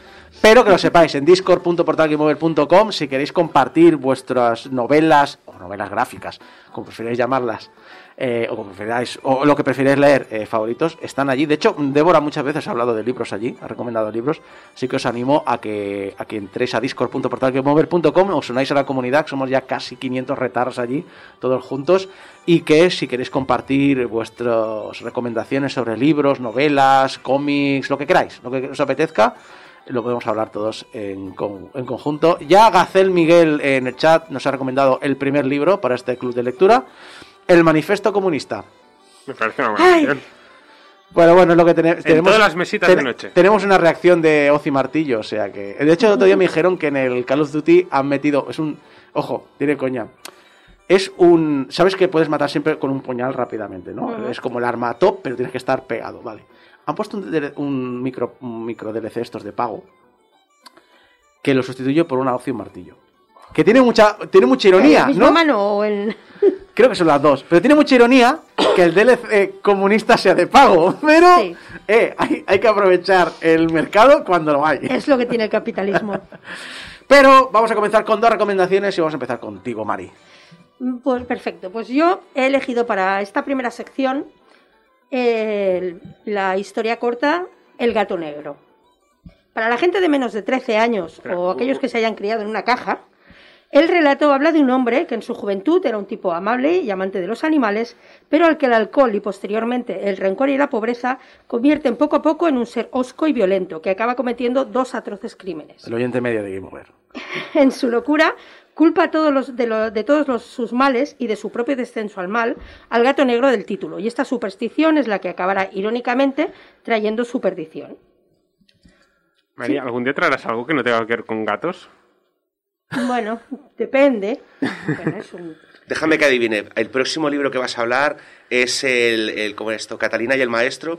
Esa, una fantástica novela rusa que el protagonista es un gato también. Pues hombre, si no es muy largo, pues podría ser. Eh, sobre el autor, vayamos al autor de, de esta obra. De nuevo, es posiblemente una de las figuras más reconocibles de la literatura universal. Y ¿Quién? sus relatos, ¿cómo que quién? ¿Quién? ¿Cómo que quién? El gato negro, ¿cómo que quién? Se llama el gato negro. No, Edgar Allan Poe. ¡Ah! Pero, ah. ignorante. Mira, no te echo de la, de De la sala ahora mismo porque eres el director del programa y me podrías echar tú a mí. Pero, No, no es por nada, pero yo creo que estamos en mayoría, así que seguramente lo podremos echar antes. ah, No soy, no soy mi junta de dirección. en fin, sobre el autor Edgar Allan Poe, es posiblemente una de las figuras más reconocibles de la literatura universal y sus relatos no solo han inspirado a otros grandes escritores, coetáneos y modernos, sino que han sido adaptadas al cine y al cómic versionados, reimaginados infinidad de veces. La misma vida del autor, que en muchos momentos se asemeja demasiado a la de sus personajes, huérfano, repudiado por su padre adoptivo, alcohólico, pobre, le ha conferido toda una área de misticismo y pesadumbre, como si no se pudiera ser más emo y más gótico que Edgar Allan Poe. Es que no se puede. De todos modos, no voy a enrollarme mucho con su vida, ¿vale? Porque es que me podría tirar mucho rato hablando de su vida. Eh, y está muy llena más de sombras posiblemente que de luces, pero para eso ya tenéis a Wikipedia. Lo que sí que quiero decir es que a pesar de todo, de, esta aura que lo rodea, no todo en ella fue oscuro y no todos sus cuentos hablan de muerte. Algunos de sus relatos cómicos son muy sorprendentes aún hoy en día y se dice que sus batallas verbales con algunos editores de la época eran dignas de seguir. Simplemente para darle un poco de dimensión, si os interesa, si alguien le llama la atención, hay dos relatos que yo siempre recomiendo que deben leerse seguidos. Uno se llama Cómo escribir un, artículo Blackboot y el otro se llama A Predicament, que vendría a ser algo así como la situación complicada. No sé cómo está, es que no sé cómo lo llamaron en castellano, pero son pura metaescritura. Entonces ahí se pueden intuir grandes zascas a muchos presuntos escritores de la época y eh, yo, yo me moría de risa a la vez que los leí. Esto, esto me ha recordado, ¿te acuerdas? Eh, bueno, lo que acabamos de hablar de Travis Strikes Again, Sí. y decía sí, porque me gustaría ver la parte esta. Ujú. Eh, Es un poco eso, ¿no? Es un poco decir, ¿sabes qué? El director de esta editorial me cae gordo, y voy a escribir algo... Ta- También, Sí, hay sí. Que, también hay que recordar que muchos de estos escritores son muy famosos por su corpus de eh, por su, por- su corpus epistolar. Sí. Básicamente esta gente le gustaba escribir, pero es que le gustaba escribir también a sus amigos. Y las cartas que escribían a sus amigos a veces eran prácticamente más largas que una historia corta. Parece- ¿Sabes? O sea, sí, entonces sí. era, era y, y normalmente además como eran más cándidos, eh, era ese momento en el que te- no tienes que ver al escritor con su tesaurus, con su tesaurus, voy a buscar un sinónimo para luna, ¿cómo era? La, la luna gibosa, Sí. ¿sabes? Eh, Ah, mira, eso me ha recordado, es- lo, lo digo muchas veces cuando lo comento. eh, pues, no tiene nada que ver con Ujú. este tema, pero, pero es un poco lo que, justo lo que has dicho tú. Digo, yo muchas veces digo, eh, la- el podcast de la vida moderna, digo, me gusta más cuando están sin guion porque ha ocurrido algo Ujú. que cuando tienen la sección preparada. ¿Por qué? Porque cuando escribes una sección te da tiempo a pensar de si deberías Claro. decir eso. Cuando no lo tienes, a lo mejor se te escapa algo que no deberías decir y eso es lo gracioso y eso es lo interesante. Sí, sí, sí. Ahí tienes mucha Y amiga. supongo que esto eh, también va por este Claro, o sea, al fin y al cabo eran, bueno, seres humanos que tenían personas. y, en eso, y tenían mucha más dimensión que la que con el tiempo les hemos ido dando. Pero voy a volver al relato, que sin atreverme a decir que sea el mejor, o ni siquiera mi favorito, sí que es uno de los más famosos y más impactantes. Junto con el barril de amontillado y el corazón del ator, comparte muchísimos elementos, eh, con estos dos relatos, habla de locura y crimen, siempre injustificado y excesivo, atroz y bastante gore para ser un relato del siglo XIX. La psique perturbada, la maldad intrínseca en el alma humana y cómo el mal suele, las más de las veces, no siempre, eh, llevar la semilla de su propia destrucción. Estos eran temas que fascinaban a Poe y con los que le gustaba deleitarse. Además era muy bueno describiendo la autojustificación y el autoengaño, cómo desde el punto de vista del narrador nada es su culpa y nos deja a nosotros los espectadores con el horror de las atrocidades cometidas y la tarea de juzgarlas.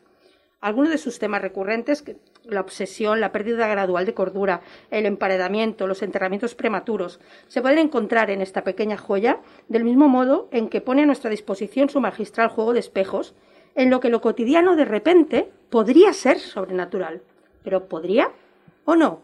¿Está loco el protagonista? ¿O realmente es un demonio vengativo? ¿O solo es un gato grandote con ganas de amor? Todo esto está en, es- en este relato que se lee en 5 o 10 minutos. El uso del alcohol como un elemento disruptor, como ese personaje sin voz que transforma al protagonista de ser una bellísima persona en un monstruo asesino, eh, a mí me parece en este caso especialmente perturbador, sobre todo sabiendo cómo el autor luchó contra el alcoholismo y otras adicciones durante largas etapas de su vida y cómo el misterio de su muerte está aún rodeado de habladurías al respecto. Y en fin, que he empezado por uno de mis autores favoritos. A mí me lo descubrieron en el cole precisamente con 13 años, con este relato. Y aunque luego con los años he ido descubriendo el resto de su fascinante obra, eh, o sea, ese relato me, me enganchó mogollón. Él no se inventó el género del terror. No fue el primero, ni mucho menos, pero le dio un toque muy personal, muy carcomido, muy culpable, que luego fue sinónimo de terror gótico durante muchos años aunque sí que inventó otros géneros, por los que no todo el mundo los conoce, que otros autores luego llevaron a su máxima expresión, como por ejemplo el detectivesco. Así que lo comido por lo servido. Y si nos quedan oyentes jóvenes que no lo conozcan, haceros un favor y darle una oportunidad al señor Poe. Bueno, pues ahí lo tenéis, eh, que supongo que no será la última vez que, traiga- que traigas a Poe. Bueno, intentaré eh, Sí. abrir el abanico y traer más cosas, pero sí, sí, os- es posible que, que vuelva a caer en algún momento si volvemos a hacer un- un- alguno de los géneros que él toca. Recuerdo al chat que si queréis comentar algo sobre los libros que se están hablando hoy, también lo dejéis, porque siempre es interesante. Lo dijimos la semana pasada en los que se iban a hablar. Y si en próximas secciones queréis también hacerlo y leeros, ya digo, este, lo que han dicho, este se lee en 5 o 10 minutos, el que acecha en el umbral, que es el que va a hablar ahora Abraham, se lee en una tarde. Por lo tanto, eh, sois más que libres de comentarlos en el chat o incluso en las redes sociales. Yo he de confesar aquí en directo que yo de adolescente era un intensito. El gato negro no llegué a leérmelo, pero me aprendí de memoria, que ya no me acuerdo, a trozos del cuervo. Es que el, el cuervo. Pasa que el cuervo es más farragoso para la gente que no esté muy metida, porque es- no deja de ser un poema. sí, sí. Entonces De hecho, lo tenía rollo. que leer traducido porque lo intenté en inglés y. Yo, yo en esa época no tenía el nivel que tengo ahora. Yo tengo que reconocer que mi, mi, no- mi historia favorita de Poe es El péndulo. Mm. Me gustan mucho estas, pero las encuentro como un poco repetitivas, porque son como variaciones sobre el mismo tema y están guays, Sí, sí. pero el péndulo no, no es exactamente lo mismo. Y además es, el- es muy angustiante. Yo me quedo con el barril de amontillado, como de estas que hemos nombrado, porque es. Bueno, es que el, el final y todo es. Te da todo los pelos así de punta. Bueno, pues eh, el gato negro, recordad, lo podéis encontrar eh, por ahí. No diremos dónde, ya sabéis dónde. En mil antologías. por eso. Y Abraham, tú nos traes el que acecha en el umbral. Sí, así es.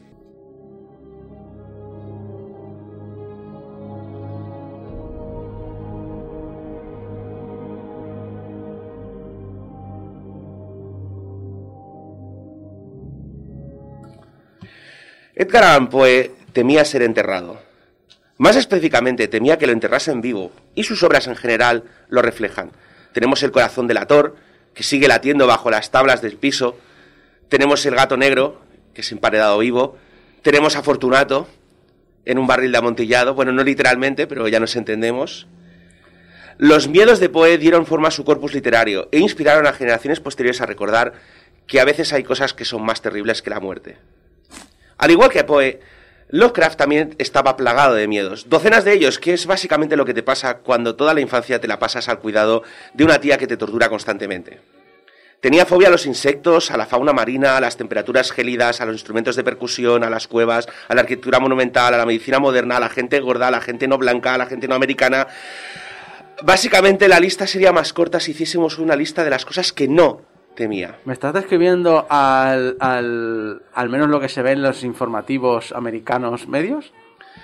No, créeme, o sea, este señor era... eh, Bueno, básicamente este señor hoy en día sería un neurótico que habría estado en tratamiento psiquiátrico durante mucho tiempo, pero en aquella época eh, estas cosas no estaban en... en- bueno, no, no estaban extendidas y el pobre pues, eh, bueno, ya te digo, eh, como hemos comentado fuera de micro, Lovecraft tuvo la suerte de tener un grupo de soporte hacia el final de su vida que le hizo salir un poco de estas cosas, pero durante sus primeros años, eh, especialmente sus primeros años en Nueva York, que estaba al cuidado de una novia barra mecenas, eh, bueno, digamos que este señor decía que era fan del nacimiento de una nación. Vivir Y de en Nueva. York eh, teniendo fobia a cualquier cosa que no sea el americano blanco que ha conocido toda la vida Se es pasó, peligroso. los, se pasó los años de Nueva York básicamente encerrado en una habitación, Sí. porque no se atrevía a salir de ella.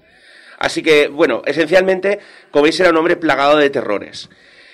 Y eso nos ha dejado un rico corpus de novelas que dan miedo porque básicamente son sus verdaderas fobias plasmadas en texto. Están vagamente veladas por el manto de ficción, pero no deja de ser sus miedos. Su temor por los insectos nos trajo a los Migo, en el que susurra la oscuridad. Su fobia a todo lo marino nos dio a Dagón y Cthulhu.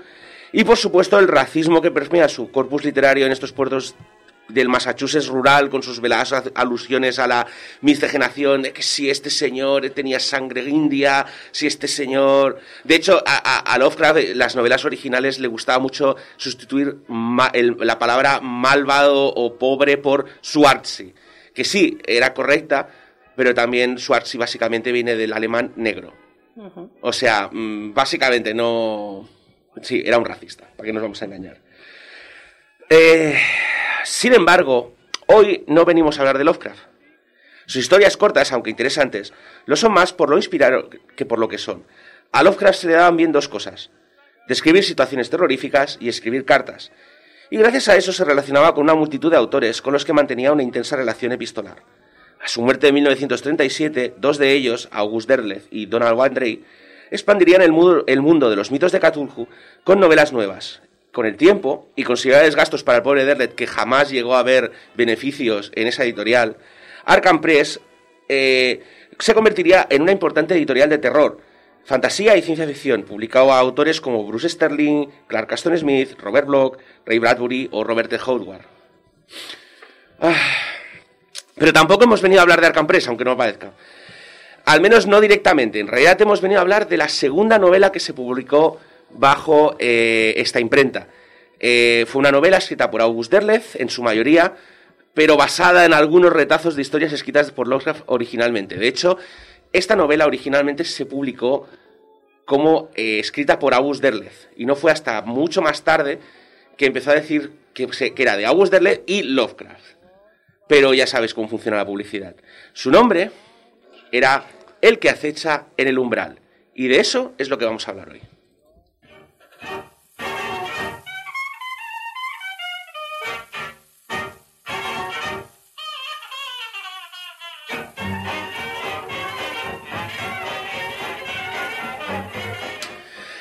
Que acecha en el umbral es una historia de los mitos al uso, o al menos eh, los mitos al uso de Derleth y sus amigos. Veréis, os contaré un secreto. A muchos fans de Lovecraft no les gusta lo que ellos llaman despectivamente el Derleth verso.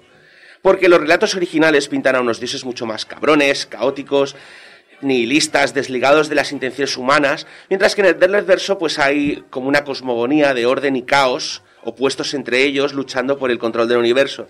Los humanos siguen siendo una parte muy pequeña, pero hay como un sentido a las acciones de esos dioses y eso a los fans de Lovecraft puros no les gusta.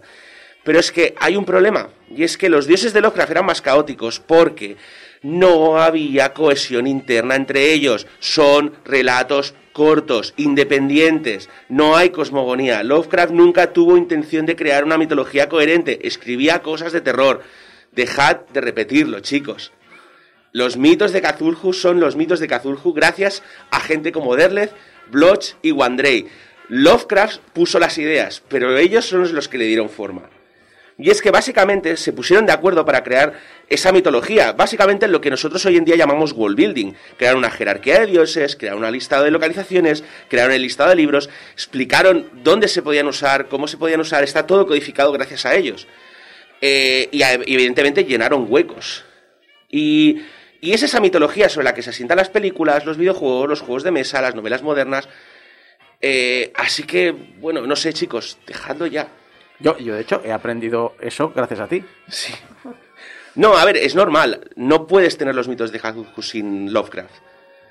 Pero no puedes tener los mitos de Cthulhu sin todos los demás, porque son los demás los que, los que codificaron todo eso. No es como, por ejemplo, Tolkien, que Tolkien nos dejó, a su muerte nos dejó básicamente ya una mitología ordenada. Tú puedes llenar huecos, pero en realidad hay muy poco que llenar entre huecos. Sí, Tolkien era un world builder. Sí. O sea, luego además escribía algunas, escribía relatos. Pero a Tolkien lo que le gustaba era construir mundos, crear lenguas, razas, etcétera. Eh, Y es relativamente fácil es- inventarte historias sobre la Tierra Media porque tienes un universo ya completo. En cambio, escribir historias sobre Cthulhu es, bueno, complicado. No es imposible, como vamos a ver ahora. Vamos a hablar del libro en sí.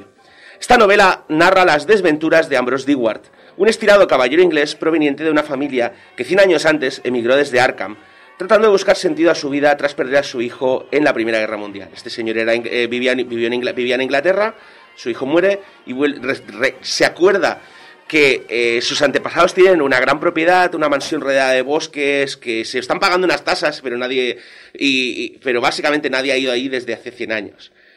Y decide volver a ver qué hay ahí.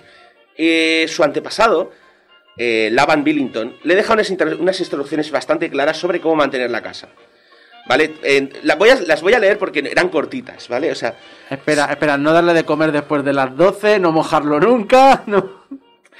Se, hay una torre, hay una torre cerca. Esa torre no se puede molestar y no se puede impetrar a las piedras, sea lo que sea eso. Tuve que buscarlo en el diccionario. Significa rogar, eh, rogar muy intensamente para conseguir algo.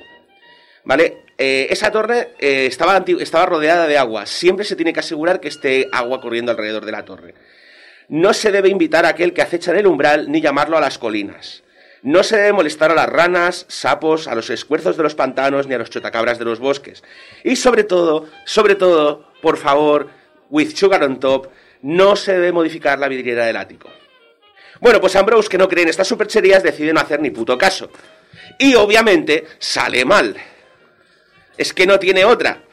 Y luego hizo una, una serie de televisión y la llamó Los Cazafantasmas, o como se llama esa serie de los taraos que se van a las casas por ahí. Ah, eso, sí, sí. Hoy, hoy en día estamos muy acostumbrados a esto, ¿no? Pero en aquel momento estas novelas eh, eran, bueno, estaban creando un nuevo género, entre comillas. O sea, el, el- el- normalmente las que- es novelas que- de terror tradicionalmente es al revés. O sea, tienes gente, o sea, el terror viene y el problema era encontrártelo. Este señor, no, este señor es... No, o sea, eh, eh, eh, el terror estaba controlado, pero como yo no creo en estas cosas, Quitando el hecho de que esto lo hemos visto en las pe- películas de terror de los 80, rollo que sé, el, el, Pinhead y demás, o que tú provocas que, aparezca algo, mm, también en parte me recuerda una cosa que es que hemos olvidado y que no entendemos, que in- incluso cosas de los 90 hemos olvidado, pero en general de, en el mundo antiguo habían tradiciones y las respetabas porque no tenías ni puta idea de, no no pensabas otra cosa, en plan de, eso estaba así de siempre y lo voy a seguir manteniendo. toca ese tema realmente. Toca el tema de decir, uy, cuidado, que viene el progresista. cuidado, que viene el que toca las cosas. Sí. Por, de- por destacar alguna cosa positiva de la novela, diré que, aunque a Derleth no se le daba tan bien escribir descripciones de terror como a Lovecraft, lo que sí que se le daba muy bien era describir cosas de la naturaleza. Este señor era originalmente un escritor de un género tradicional literario americano que justamente habla de, de hablar del campo. Entonces eh, se nota mucho porque cuando empieza a habl- hablar de los escenarios de los bosques salvajes de Massachusetts y todas estas cosas, está en su salsa. Y además eh, lo hace muy bien, o sea, yo- cuando empieza a hablar de los marjales del río saturado por el canto de los chutacabras y el croar del sapos, yo prácticamente recuerdo oírlo en mi cabeza. Y eso que jamás había oído un chutacabras. El otro día lo busqué en YouTube y realmente dan, dan grima. Pero no los había oído jamás cuando tenía 14 años, cuando empecé a leer estas cosas. También hace un Tolkien que antes de una, una frase de diálogo tiene cinco páginas de escenarios. No, no, eh, Derleth eh, era, bueno, en aquella época, te o sea, como él pagaba la imprenta, le vale. interesaba ser... Se, se- escueto. A este Sí. no le pagaban por página. Exacto. De hecho, él pagaba por página. También, otra, por ejemplo, otra cosa que me gustó mucho de las descripciones fue justamente los escalofríos que me provocó la primera visita de Ambrose a los pueblos rurales, porque eh, Lovecraft se, le gustaba recrearse en las deformidades de los mutantes que se habían cruzado con las razas inferiores. Derleth, Racismo. Derleth coge eso, pero le da un matiz diferente. En vez de, en vez de culparlo a la miscigenación, es decir, al, cruce de razas, lo culpa más a que esta gente lleva 200 o 300 años haciendo tratos con gente extraña. Entonces te deja mucho más a entender que no, que no es que se, bueno, sí que se están, no es que se estén cruzando con razas inferiores, es que si has estado cruzándote toda tu vida con profundos, pues acabas pareciendo un pescado. Por cosas malas apuntaré que la novela para los estándares de hoy es mm, normalita. Es interesante y está bien escrita, pero no innova en nada. Era una, una his- una historia creada específicamente para asentar los mitos, no para, para crear así como una cosa nueva. Entonces no es nada del otro mundo. Me molaba mucho cuando tenía 16 años, hoy en día mm, pues me está costando acabármela de nuevo y eso que me la he leído como cinco veces.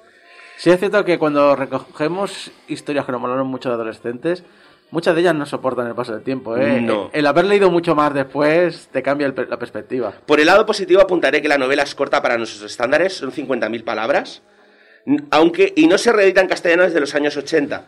Así que me pup libre. Eh, ya sabéis dónde encontrarlas. Sí, sí. Eh, pero bueno, no sé. mm, entonces, eh, no sé si tú has leído la historia en concreto. Esta no, esta no. Yo he leído algo de Lovecraft seguro, alguno de los mitos posteriores también, pero esta en concreto no. Y eso, la quería leer antes de, de la sección para poder opinar, pero ha habido no, no, la vida no.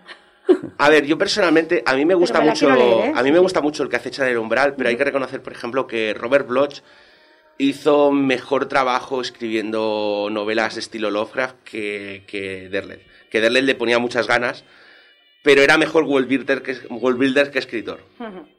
Bueno, pero a veces necesitas al Sí. tipo, en- sobre todo en, un, en el rollo este Lovecraftiano, ¿no? Que lo que querían era lo que decimos, crear unos mitos que luego han asentado. La importancia que tiene esta gente no es Mm. que fueran buenos escritores, es lo que han creado luego. O sea, los juegos de mesa que estamos viendo aquí en, la- en el chat mencionaban la serie Lovecraft Country, Ujú. que co- recoge muchos de estos mitos y les da la vuelta con estos protagonistas negros que, que harían que el señor Lovecraft eh, sacara espuma por la boca. De hecho, lo que me has mencionado es una palabra que se ha usado mucho cuando se ha hablado del cine de Marvel, que es eh, novela de origen. O sea, película de origen, novela de origen. Básicamente lo que me has dicho tú es decir, no trata, no es tanto la historia de este hombre, que sí, pero la gracia del libro es, te voy a empezar ya a hablar de una parte de este bestiario que luego más tarde se convertiría Sí, en... la, la gracia es que básicamente eh, Robert Bloch y eh, Derle- August Derleth, cada uno añade su propia cosa. Derleth tenía la, el- la cosmogonía maniqueísta esta del bien contra el mal, Bloch le puso como un apartado más del miedo nuclear, pero transformado en los mitos. Pues ya tenéis, la hora de las letras, dos recomendaciones, el que acecha en el umbral y el gato negro. No os las perdáis, las tenéis, bueno, en mil recopilaciones y en internet también. Y luego, bueno, volveremos con más recomendaciones de libros.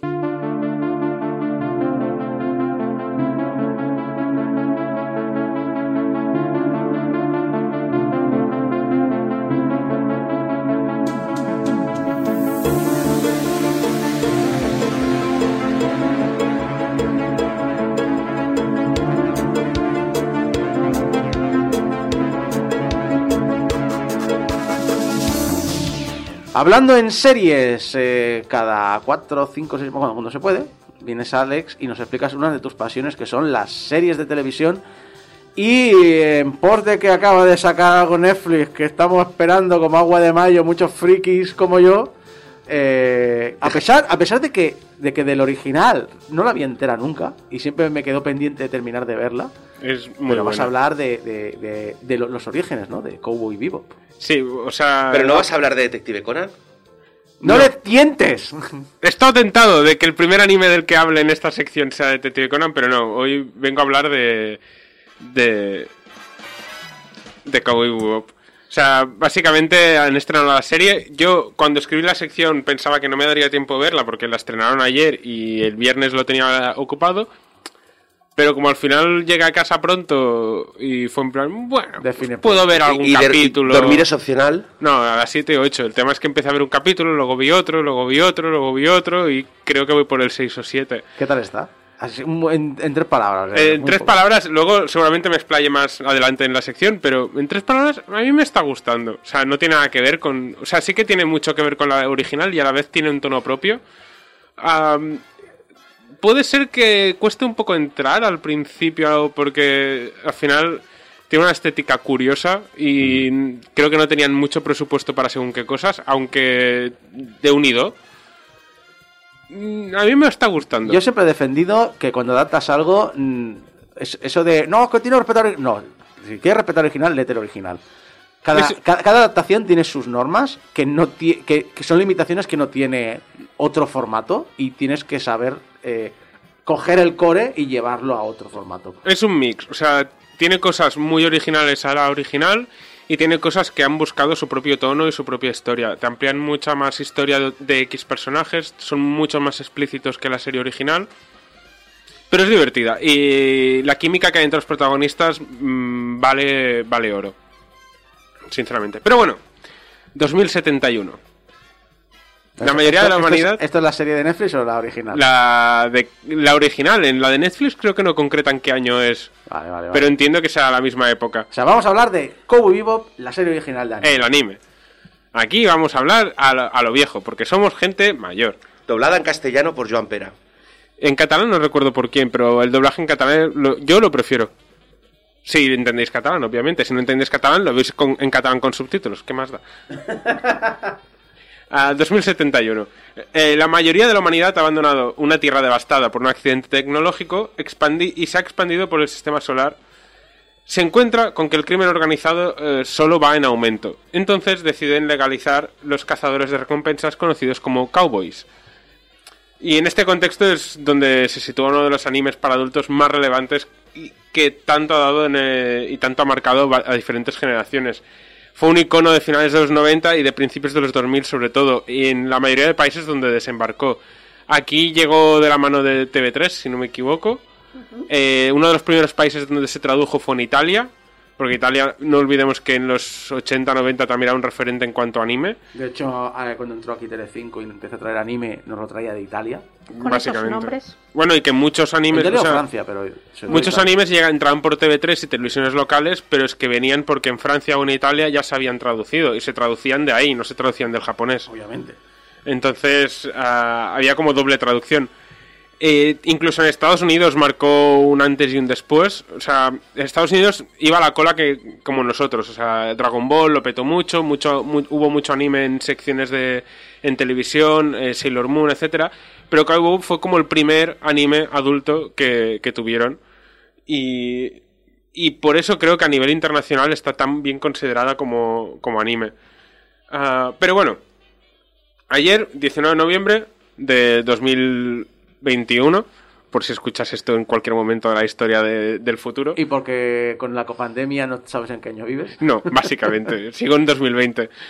Ah, se estrenó en Netflix el remake de Acción Real, que hay gente que me dice que no le diga remake, mm, remake, reboot, readaptación, mm, como lo queráis decir. O sea, ah, lo considero remake porque sí que toman muchas cosas del original y Pero van por su camino, ¿no? van por su camino. Pero han buscado asesoramiento del original, papeles de los originales, el diseño de los personajes, el diseño de las naves, todo, todo tiene, todo viene del original de Yo Sunrise. casi que prefiero que, que tenga un camino propio porque al final es un... Si vas a hacer el original, ya he visto el original.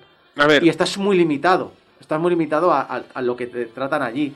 Y yo creo que la gracia es coge estos personajes, expándelo y mientras la gente tenga interés en verla, sigue creándome. Porque si la, la disfruta- historia es la misma. Ahí te lo digo. Y muchas de las tramas de casos que hay también son los mismos. Al menos hasta donde he visto yo.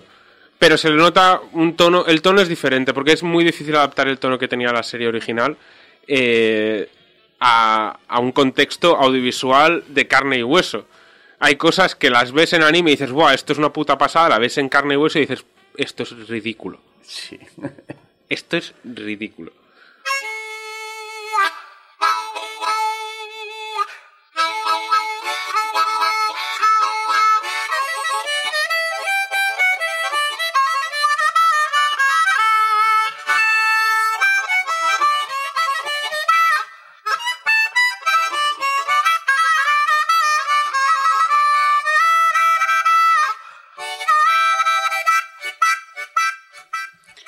Fue un proyecto nacido de la colaboración entre la división de juguetes de Bandai y el estudio Sunrise Incorporated, que es un estudio que llevaba activo desde los años 70, donde han salido animes como Inuyasha, Code Geass, Planetes, que es otro de mis animes espaciales favoritos. Está ambientado más en la actualidad. Bueno, actualidad, futuro cercano. Y muchos Gundams. Muchos Gundams. Ah, Bandai quería una serie básicamente para vender juguetes.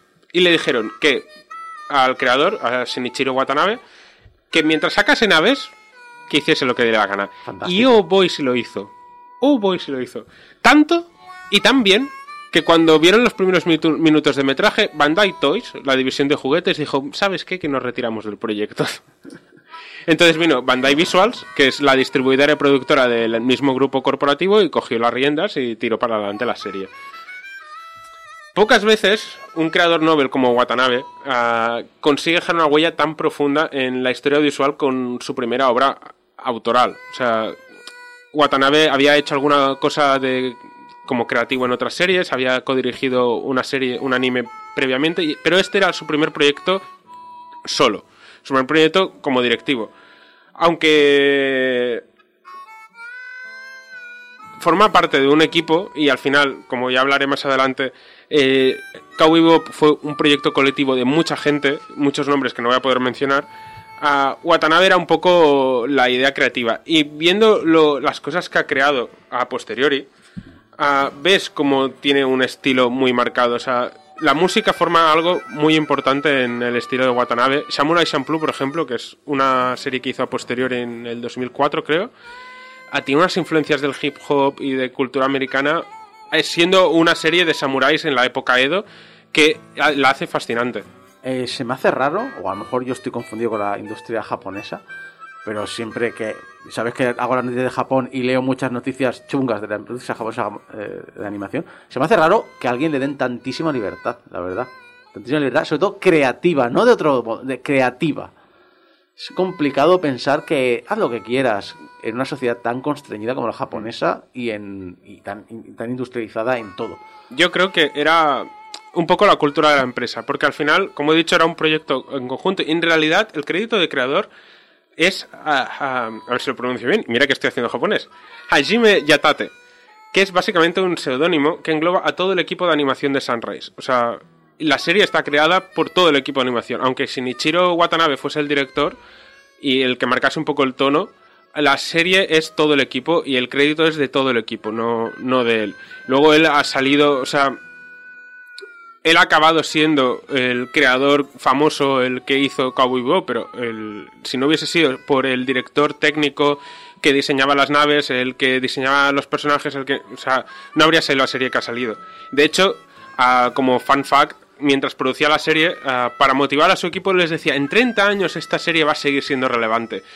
20 largos después eh, estamos viendo una actualización en modo live action y un revivir, por decirlo de algún modo. Entonces, yo creo que muy mal encaminado tampoco iba.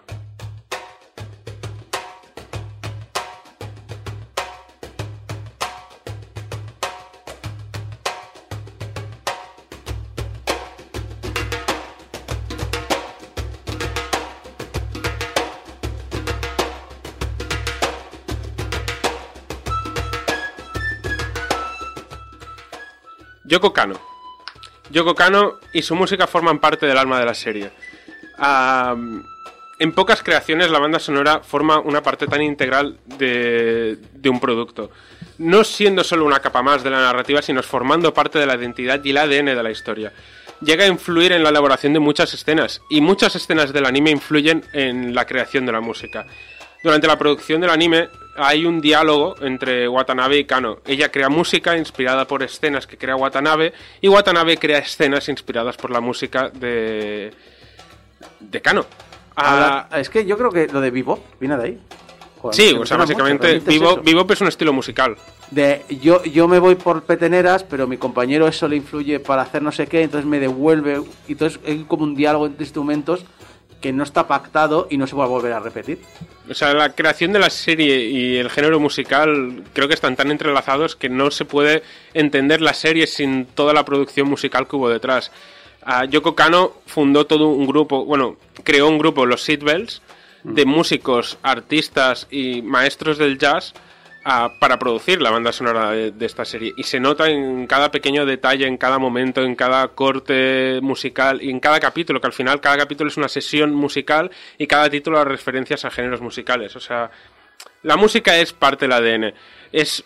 No diría. No me gusta la expresión de decir un personaje más, porque no es un personaje más, pero no concebirías la serie y no tendría la fuerza narrativa que tiene si no fuese por eh, la espiral creativa que se creó entre Watanabe y, y Yoko, No es, Yoko que, Kano. no es que sea un personaje más, sino que aporta personalidad, como hablaba antes de No More Heroes. Yo- Yo tengo que decir que básicamente ahí donde Yoko Kano pone una banda sonora es una, sabes que es un anime que va a ganar volumen porque básicamente es una compositora cojonuda. Quiero decir, Vision of Scaflowne hay mucha gente que le flipaba mucho, pero a mí me parece una serie bastante del montón y si le quitas la banda sonora de Yoko Kano se quedaría en una serie del montón.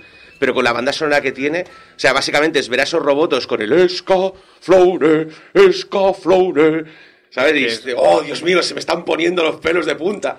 Y con Cowboy Vivo pasa lo mismo. Tienes una serie que está muy bien, pero de repente le pones a Yoko Kano y es como, va, ¿sabes? O sea, sube, sube enteros. O sea, la banda sonora, y al igual que la parte visual del anime, se inspira en muchas fuentes diferentes. Tiene jazz, blues, ópera y, como bien decía Isako, el bebop. Ah, sinceramente me gustaría expandirme bastante más y podría hablar todo lo que queda de sección ah, de música. Pero la mayoría la música no es lo mío y solo pudiera rascar la superficie de lo que llega a aportar Kano y su música a esta serie.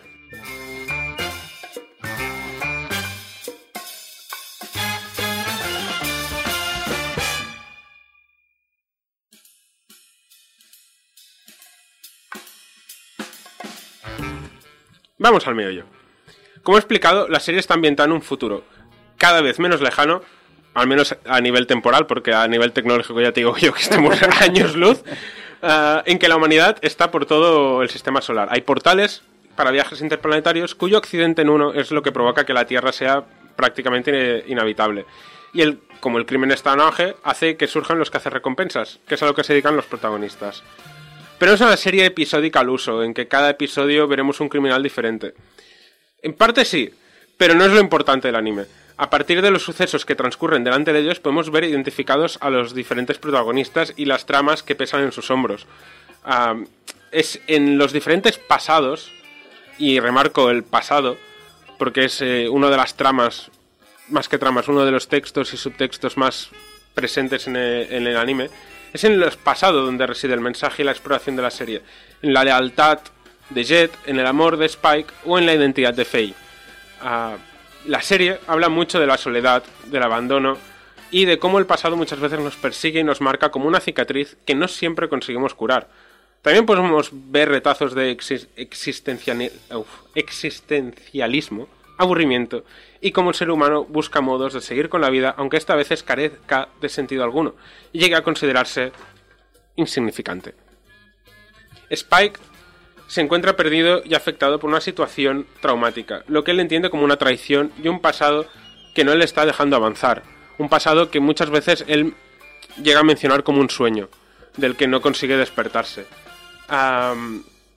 Sin entrar en detalle más concreto de la trama, podemos ver como al final, ante la oportunidad de avanzar y de cambiar su vida y de olvidar el pasado, el que podríamos considerar el protagonista de la historia, porque aunque son tres historias y tres protagonistas principales, aunque se añaden luego secundarios con mucha presencia, el protagonista de la serie desde el primer plano hasta el final es Spike, Spike Spiegel. Ah, lo consideramos el protagonista y ante la oportunidad, como he dicho, de avanzar, acaba tomando el camino inevitable del enfrentamiento. Y creo que en el final abierto a la interpretación, un poco entre comillas, recae gran parte de la gracia. Ahí termina la historia que nos quería contar el creador de la serie y ahí termina la historia del anime. Los personajes siguen con sus vidas, pero eso ya mm, es otra historia que no nos interesa.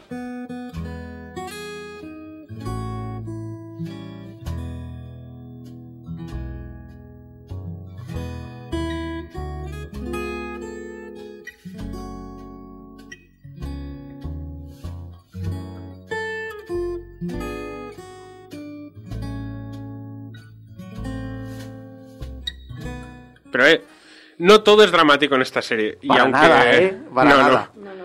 Y aunque la serie tiene momentos de drama y profundidad, combina muy bien de manera ecléctica diferentes géneros y estilos, dotando la narrativa de cierta fluidez, fluidez y maleabilidad. No falta comedia y referencias a mucha cultura pop, así como momentos absurdos. Podemos ver presencias eh, de diferentes referencias a Aliens, a El Bueno, El Feo, El Malo, a 2001, a Harry el Sucio e incluso al Cuervo, que antes en la pausa estábamos hablando de esta película. Yo recuerdo una referencia al inicio de un, de un episodio en el que salía una camionera y los compañeros camioneros le estaban, se estaban riendo de ella por la radio porque escuchaba música clásica. Música clásica, entendamos que están en el futuro y música clásica se refiere a Megadeth, Iron Maiden y demás. De ¿pero qué hacen escuchando esos vejestorios, eso es música de, de muertos, esos de viejos? Y me hacía muchísima gracia ese detalle. El contraste tecnológico es muy divertido. Además, eh, es una cosa que me ha gustado mucho el anime de Netflix, del anime, de la adaptación que ha hecho Netflix. Y es que ah, la tecnología tiene una mezcla entre algo muy futurista y a la vez súper retro. O sea, los comunicadores que tienen en la serie de Netflix es, parece salido de, ciencia ficción de los 70 directamente. O sea, y hay monitores y hay cosas y cosas que se ven que es como esto es muy retro y a la vez es muy futurista. Esa, esa mezcla, ese retrofuturismo que han mantenido en, en- en la serie de acción real, creo que le dota de una personalidad bastante curiosa. A mí me gusta mucho de la parte de ciencia ficción cuando el... Sí, son máquinas modernas, pero son sobre todo funcionales. No son estéticamente bonitas, no es un futuro Apple, es un futuro de ingenieros, es un futuro de estás en un ambiente hostil que es el espacio, en el que todo está pensado para matarte y las cosas cuando se te estropean no vas a tener a nadie a quien llamar porque estás a 500.000 kilómetros del ah, servicio técnico más cercano. Así que tiene que funcionar y si se rompe tienes que saber arreglarlo. Pero es que los, los futuros Apple son futuros utópicos pensados En que un todo va rollo bien. Star Trek en que todo va bien, la, la sociedad es perfecta, los seres humanos se aman entre ellos, no hay pobres ni ricos.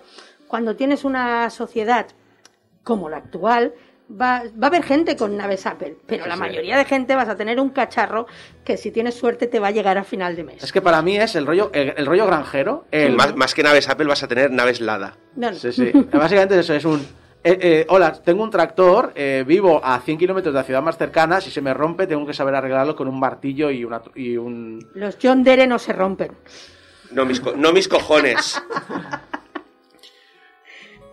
Aquí tengo que decir que quería romper una barra a favor del anime y a- del anime de la serie de Netflix y habiendo visto más capítulos sigo con mi misma opinión ah, y es que creo que son dos productos diferentes, son dos medios diferentes. Es- Uno es animación y el otro es live action.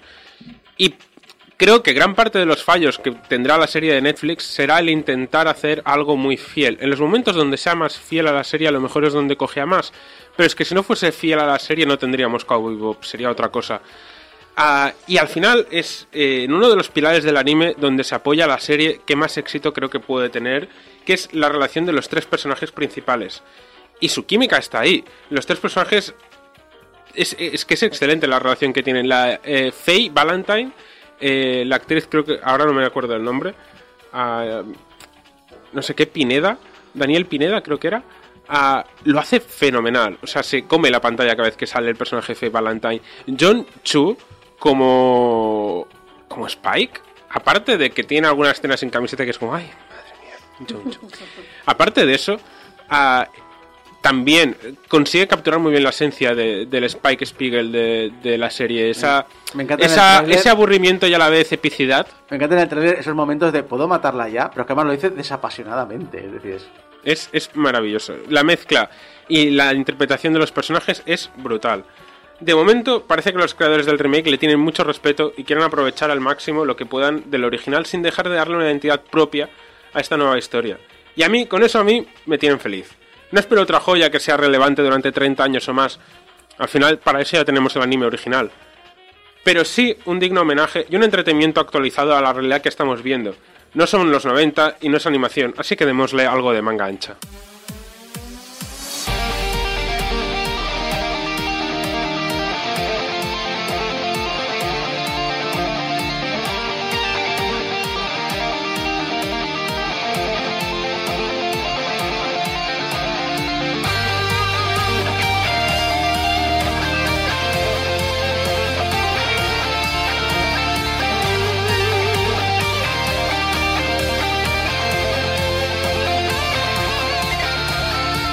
Y llegamos al final de este programa 729. Muchas gracias a todo el equipo que me ha acompañado y lo ha hecho posible.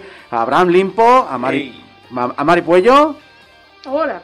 a Alex Llopis ¡Ué! y sobre todo de ustedes, Isaac Viana, que ha conducido estas dos horas de programa en las redes sociales. Noblis nos ha dejado un comentario. Crypto Game Over venderá NFTs de cada episodio y los de la temporada 5 serán los más caros. Eso es mentira, serán los de la temporada pasada. La temporada 21. Hay uno, hay, hay- hay uno para descargar, hay un programa de veinte- temporada 21. Esa pared de ahí, esa pared de ahí la tuvimos que reconstruir por tu culpa, Mari. A mí no me miréis. Recordad que nos podéis dar donaciones al servidor de Game Over. Recordad que van directos en portalgameover.com barra donaciones. Eh, a través de allí podéis donar. Hay tres eh, tiers porque se ha roto el sistema y solo funciona así. Así que os lo he arreglado y recordad, lo dicho, en portalgameover.com barra donaciones podéis donarnos a nuestro servidor. Va directo a nuestro servidor, no pasa por nuestras manos, no podemos tocar nada.